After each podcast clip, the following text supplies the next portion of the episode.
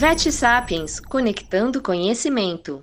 Um oferecimento da Rios Pet Nutrition, marca de alimentos super premium que promove diferenças que você pode ver, sentir e confiar.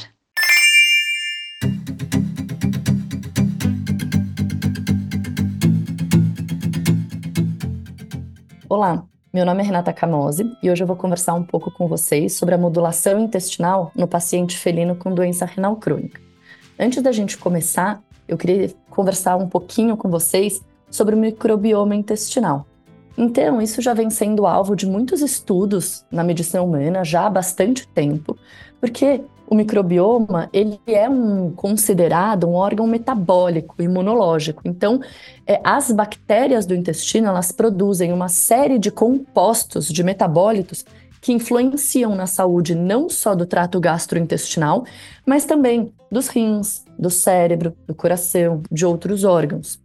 E esse microbioma intestinal, ele é, ele sofre interferência não só da alimentação, e aqui a máxima você é o que você come nunca pode ser mais verdadeira, né? Então não só uh, aquilo que a gente vai comer vai interferir na nossa composição corporal, mas também modu vai modular esse microbioma intestinal e dessa maneira os metabólitos produzidos por essas bactérias. Então, tanto a alimentação modula isso, como também já foi evidenciado que muitas doenças interferem nesse microbioma intestinal. E o próprio microbioma intestinal acaba também interferindo na evolução de determinadas doenças. Então, falando especificamente agora da doença renal crônica, se a gente for pensar num paciente que é doente renal, ele já tem uma alimentação, muitas vezes, que não é, é, é que ele já não está se alimentando bem. Né? Além disso, muitas vezes é um paciente que está constipado. E essas fezes retidas no intestino também vão interferir no microbioma intestinal. E a própria doença renal em si, né, por exemplo, não exclusivamente isso, mas um exemplo, o aumento de ureia, da ureia, também vai modificar a microbiota. Então, embora na medicina veterinária esses estudos ainda estejam engatinhando, a gente já tem algumas evidências de que, de fato, pacientes com diversas condições de saúde têm uma alteração da microbiota intestinal quando comparado com indivíduos sadios.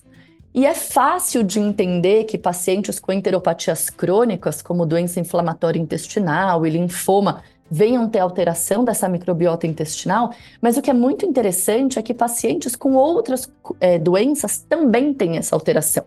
E já foi provado, não é tão recente assim, mas em 2018, o grupo de estudos lá da Jessica Quimby, eh, nos Estados Unidos, mostrou que os gatos que têm doença renal crônica, já em estágios 2, mas também 3 e 4, eles têm uma menor diversidade dessas bactérias. E, de novo, os estudos na medicina veterinária, especialmente na medicina felina, eles estão engatinhando. Mas a gente sabe é que essas bactérias, elas produzem, né, esse, na verdade, esse microbioma alterado, ele produz, ele contribui para a produção de uma série de toxinas urêmicas.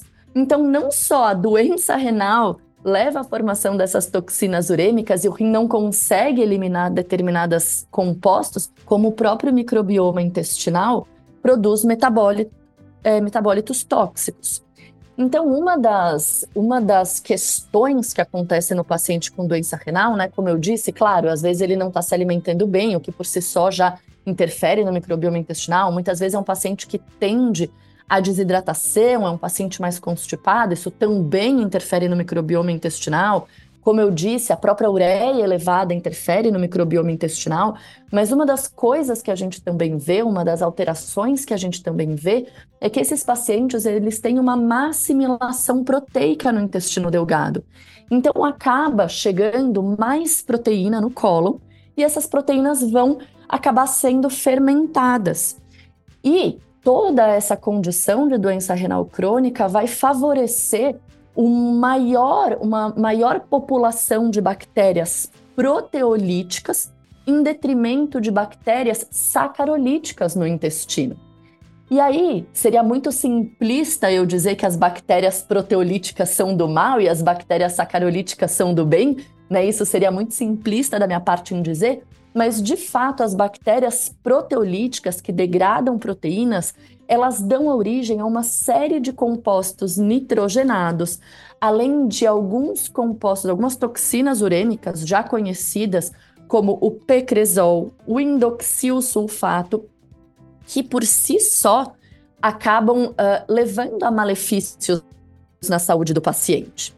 No gato, já foi provado que o indoxil sulfato é elevado no paciente com doença renal crônica. O pecresol não se tem certeza, mas parece que sim também. E esse indoxil sulfato, ele é produzido é, por um metabolismo, né, por meio da putrefação bacteriana do triptofano, que vem da, da que vem da proteína, né? Então, do triptofano dietético. E por um lado, se as bactérias proteolíticas estão em maior é, quantidade e, portanto, produzindo uh, mais compostos ali nitrogenados e que muitos deles uh, são entendidos como toxinas urêmicas, é, acontece uma diminuição da população das bactérias sacarolíticas. E as bactérias sacarolíticas, elas têm alguns efeitos muito benéficos para o organismo, como, por exemplo, produzir ácidos graxos de cadeia curta, que vão ajudar na nutrição do intestino, que vão ajudar inclusive na absorção de nutrientes e uma série de efeitos positivos. O que, que a gente tem de ferramenta para modular de fato esse, esse, esse microbioma intestinal? Então, mais uma vez eu repito, os estudos estão engatinhando. A gente tem alguns estudos, são estudos com número de animais muito pequeno, mas uh, o, que, o que já foi mostrado, embora né, seja, sejam estudos com poucos animais, é que a associação de betaína, né? Então a betaína ela é um, um aminoácido derivado da beterraba e ela tem alguns benefícios, como por exemplo doar agrupamentos metil que vão ajudar em algumas é, em algumas reações de metilação, né? Que ajuda no, no mecanismo antioxidante do organismo, vai ajudar também contra a degradação proteica, enfim. Então a betaína associado a prebióticos como por exemplo os fosfooligosacarídeos de cadeia curta, as beta-glucanas, enfim, eles vão ter um papel positivo em selecionar bactérias sacarolíticas, né, que vão ter um efeito benéfico ao organismo. Outro ponto importante é a gente tentar garantir para esses pacientes renais uma proteína de alta digestibilidade, de forma que menos proteína chegue intacta ao intestino, uh, ao final do intestino, ao cólon. Dessa maneira, vai ter menos proteína para ser uh, metabolizada, dando origem aí a esses compostos nitrogenados. Além disso, um estudo mostrou que a associação desses compostos de prebióticos e de betaína podem ajudar na preservação e no aumento da massa magra em pacientes com doença renal em estágio 1 e 2. Isso não aconteceu quando era ofertado esses, esses nutrientes para pacientes saudáveis, o que mostra que, de fato, a gente está fazendo uma modulação num microbioma intestinal que está alterado. Então, claro, tudo isso está mudando na velocidade da luz. A gente não sabe exatamente como modular essa bactéria, até porque a gente não tem o perfil microbiômico desses pacientes bem definido, né? Mas eu convido aqui vocês a darem um olhar mais amplo para esses pacientes e olhar é, o paciente doente renal não só como a ureia e a creatinina elevadas, mas entender que existe uma importância nutricional muito grande na, no controle e no acompanhamento desses pacientes.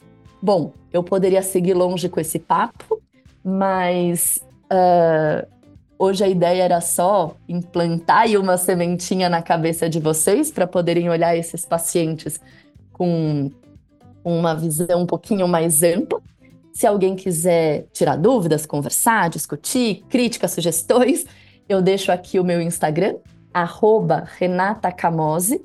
Camose se escreve C-A-M de macaco O-Z-Z-I, underline felinos. Eu agradeço demais o convite da Vet Sapiens para conversar com vocês sobre isso e até uma próxima.